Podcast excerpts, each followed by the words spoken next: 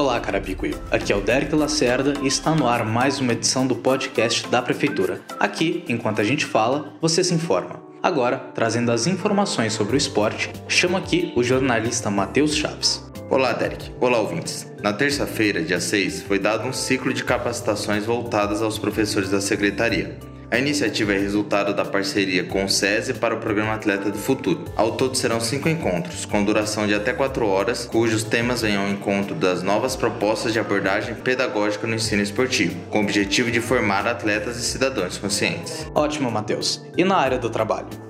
Tem novidade também. Nesta terça-feira, dia 6, foi realizada a entrega de licença dos ambulantes. Isso formaliza esses profissionais na condição de microempreendedor individual, o MEI o que possibilita eles prestarem serviços para empresas e emitir nota fiscal. Muito bom, Matheus. Agora, para falar sobre a vacinação, chamo aqui a jornalista Maiara Garotti. Olá, Derek, Matheus e ouvintes. A vacinação de pessoas com 37 anos iniciou na quarta-feira, dia 7. As pessoas deverão apresentar RG, CPF, cartão do SUS e comprovante de residência, além de fazer o cadastro no site www.vacinajá.sp.gov.br. A vacinação acontece de segunda a sexta, das 8 às 17 horas, e aos sábados, das 8 às 15 horas. E a vacina da gripe, Maiara?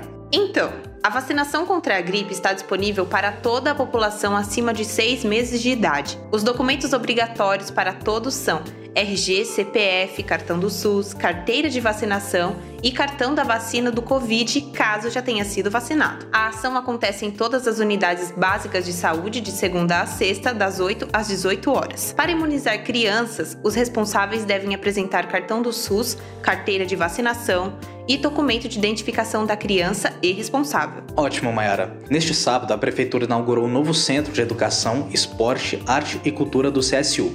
O local agora conta com duas escolas, teatro, quadra coberta e campo de grama sintética. Além disso, na cerimônia de inauguração teve a prestação de contas dos 180 dias, uma prestação de muitas conquistas. Agora, todos estão colhendo os frutos por toda a cidade, não é mesmo, Maiara e Matheus? Sim, Derek. Vale lembrar que nesses seis meses, Carapicuíba vem sendo exemplo na vacinação contra a Covid-19. A cidade foi destaque em diversas reportagens da grande mídia. E também na testagem em massa, Mayara. Já são mais de 100 mil testes gratuitos de coronavírus. A prefeitura ainda contratou mais de 130 profissionais da saúde para contribuir no atendimento da população. Outra melhoria foi a reforma da UBS e pronto atendimento da Coab 2.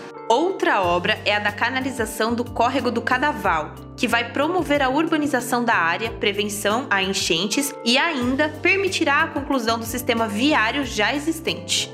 Já na área da segurança, teve a posse da primeira subcomandante da história da cidade, Cátia Oliveira Santos, além da entrega de novas motos, jaquetas, capacetes, luvas e novas viaturas para a Guarda Civil Municipal. As ruas e avenidas da cidade seguem recebendo novo asfalto. Nesse primeiro semestre foram recapeadas mais de 200 vias.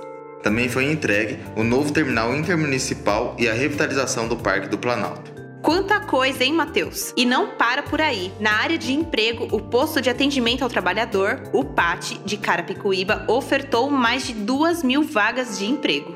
É, Mayara. E na área da capacitação foram mais de mil vagas. Olha, realmente foram muitas melhorias. E olha que ainda faltou citarmos outras ações e obras. E vem muito mais por aí.